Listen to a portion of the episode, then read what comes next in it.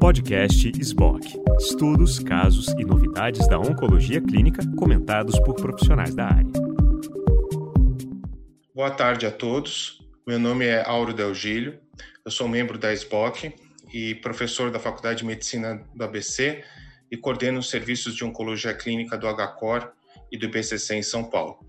Queria agradecer o convite para falar sobre um tema tão interessante que, como o chemobrain, que é uma afecção, como nós vamos ver, extremamente frequente e, de certa forma, é muito importante de ser conhecida tanto pelos médicos como pelos pacientes que enfrentam a quimioterapia. Do ponto de vista de definição, nós podemos dizer que o chemobrain é uma disfunção cognitiva relacionada à quimioterapia clinicamente significativa que prejudica a função diária, em particular no que diz respeito à atenção, concentração, memória, busca por palavras, tarefas múltiplas e organização. A apresentação clínica do chemobrain é notável pela discordância entre a experiência subjetiva do paciente, da disfunção cognitiva e as medidas neuropsiquiátricas objetivas que nós podemos obter.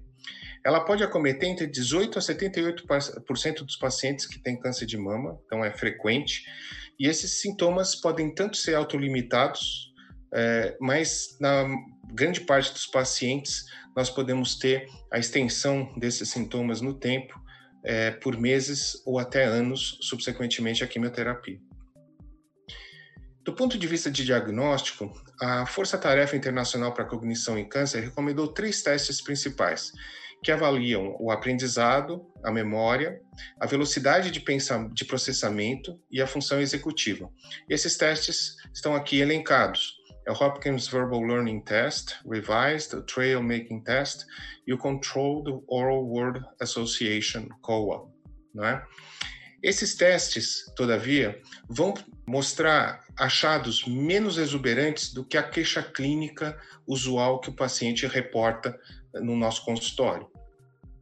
Do ponto de vista da fisiopatologia, o chemobrain ele se deve a uma pleiade de fatores. Nós temos, primeiramente, as características relacionadas ao tratamento, envolvendo tanto a dose, o tipo de medicação, a duração do tratamento. Depois nós temos a susceptibilidade genética do indivíduo. Por exemplo, tem certos indivíduos que têm predisposição a alterações cognitivas, como aqueles que têm alteração da ApoE, não é? E também é, dos danos inflamatórios que a quimioterapia gera no organismo, gerando um imbalanço de citoquinas, como interleucina 6, TNF-alfa, interleucina 1, beta, bem como hormônio, fatores hormonais que, obviamente, durante a quimioterapia, por exemplo, no caso do câncer de mama, podem é, se alterar é, substancialmente. Esses mecanismos, por sua vez, convergem para a lesão neuronal ou a disfunção neuronal através de eh, mecanismos comuns, como a lesão oxidativa, a diminuição dos telômeros, e isso vai levar a alterações neurológicas que vão se manifestar como essas alterações que nós mencionamos, eh, de funcionamento executivo, eh, de, de velocidade de processamento, de atenção, de acuidade verbal e também de memória visoespacial.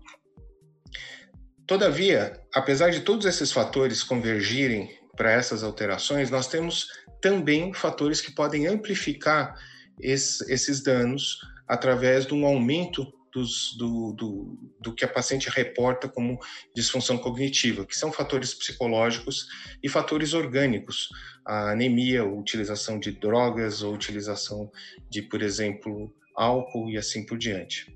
E isso pode impactar a paciente na sua capacidade de, por exemplo, executar funções na sua parte profissional e muitas pacientes referem é, que têm dificuldade até para compreender determinadas coisas que nós explicamos quando estão durante a quimioterapia ou mesmo após a quimioterapia, reportando que essa dificuldade não era o usual para ela até então. Se nós descermos um nível mais na, na microscopia do, do chemobrain, nós vamos ver que nós podemos lesar o sistema nervoso central de várias maneiras. Nós podemos, por exemplo, diminuir a capacidade de divisão das células gliais e de alguns neurônios do sistema nervoso central, que se dividem pouco, mas podem se dividir é, durante a vida.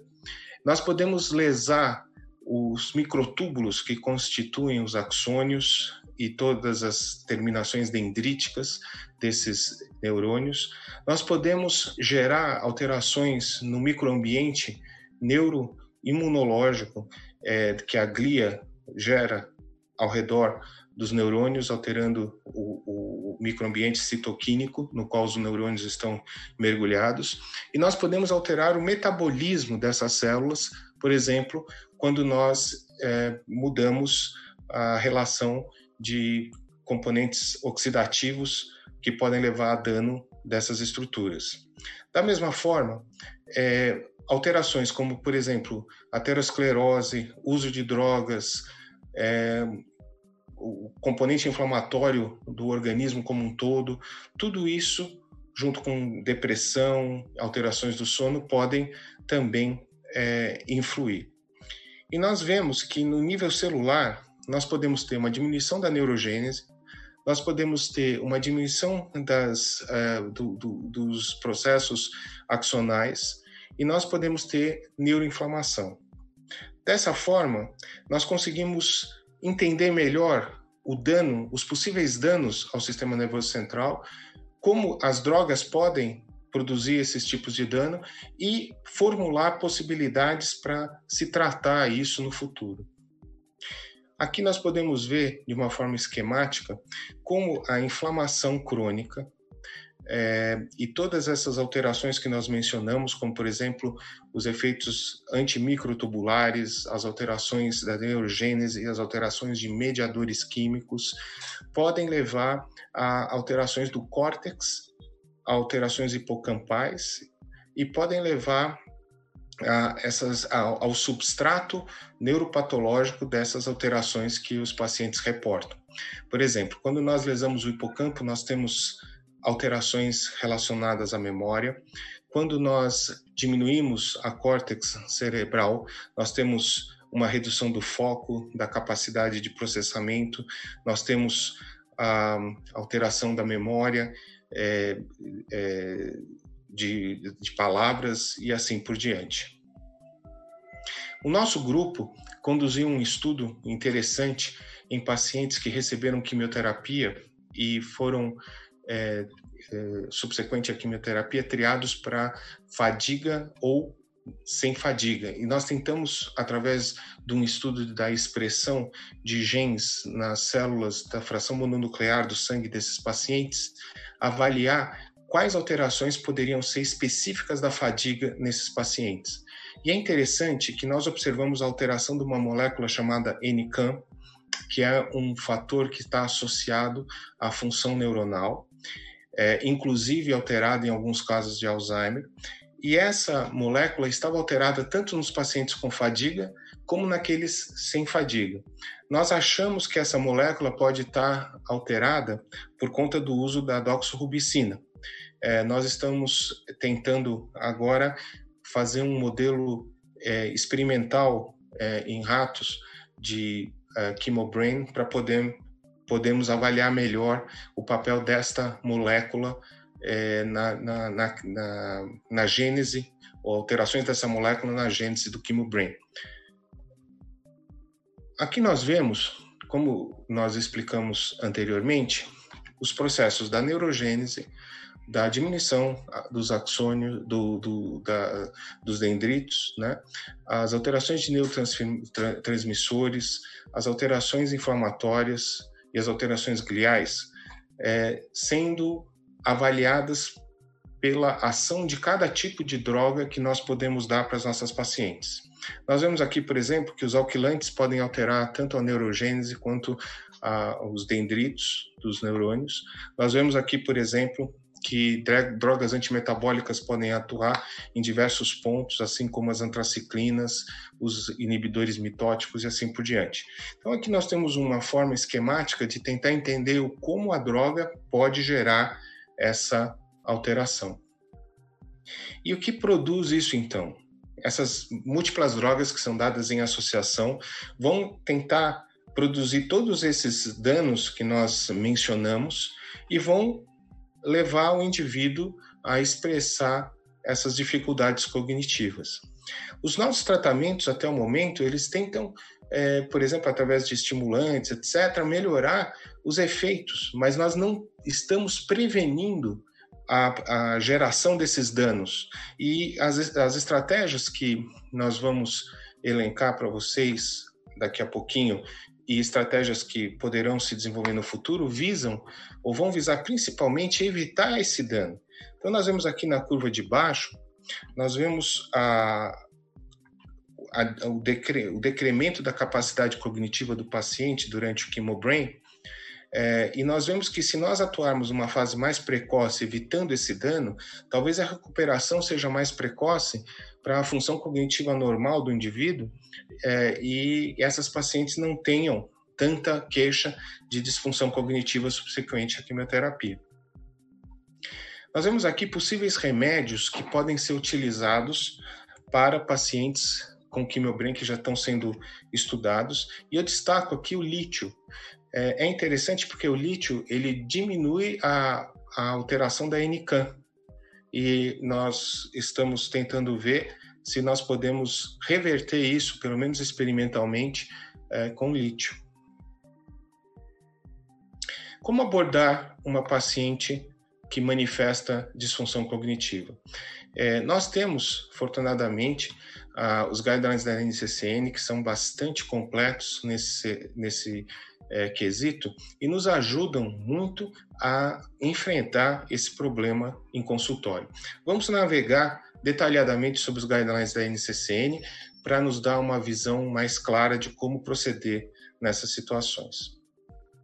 Primeira coisa importante diante da disfunção cognitiva é ter certeza que nós não estamos diante de um, uma metástase cerebral, uma é, meningite carcinomatosa. Por isso que nós temos que através de uma história bastante detalhada, um exame físico cuidadoso e neuroimagem, excluir alterações que pudessem é, levar-nos a essa possibilidade, como, por exemplo, alterações focais neurológicas, é, saber, por exemplo, se a paciente tem um alto risco de ter metástase cerebral, por exemplo, uma doença de mama HER2 positiva, é, como foi o, o início a, a forma que isso evoluiu no tempo, qual a idade, qual a, a, a história natural dessa, do, dessa disfunção cognitiva, foi súbita, não foi súbita, quais medicações o paciente está tomando, inclusive aquelas que são compradas sem receita médica, qual o nível educacional do paciente, então pacientes de nível intelectual mais alto poderão ter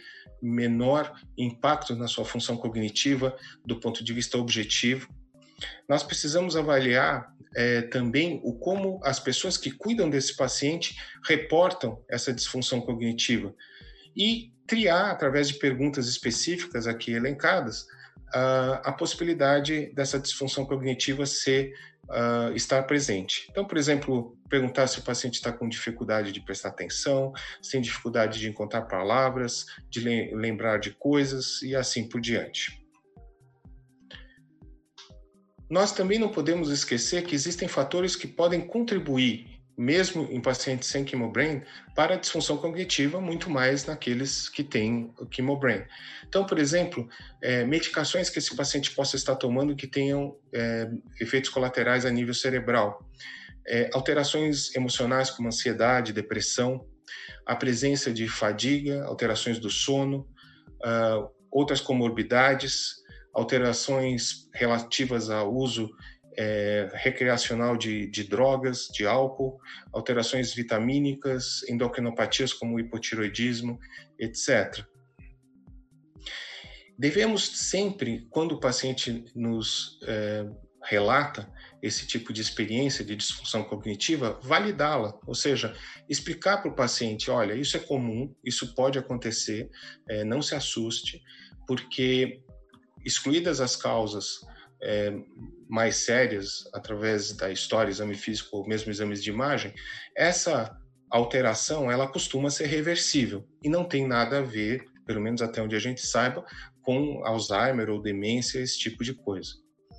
E devemos lembrar da possibilidade de manuseio não farmacológico desses casos, através, por exemplo, de estimular o paciente a se organizar melhor, anotar as coisas, é, encorajar o paciente a colocar as coisas mais difíceis para ele, do ponto de vista cognitivo, na, na, parte do dia na qual ele mais energia reporta ter, uh, a ele informações sobre medidas não farmacológicas, como por exemplo yoga, como por exemplo acupuntura, como por exemplo meditação.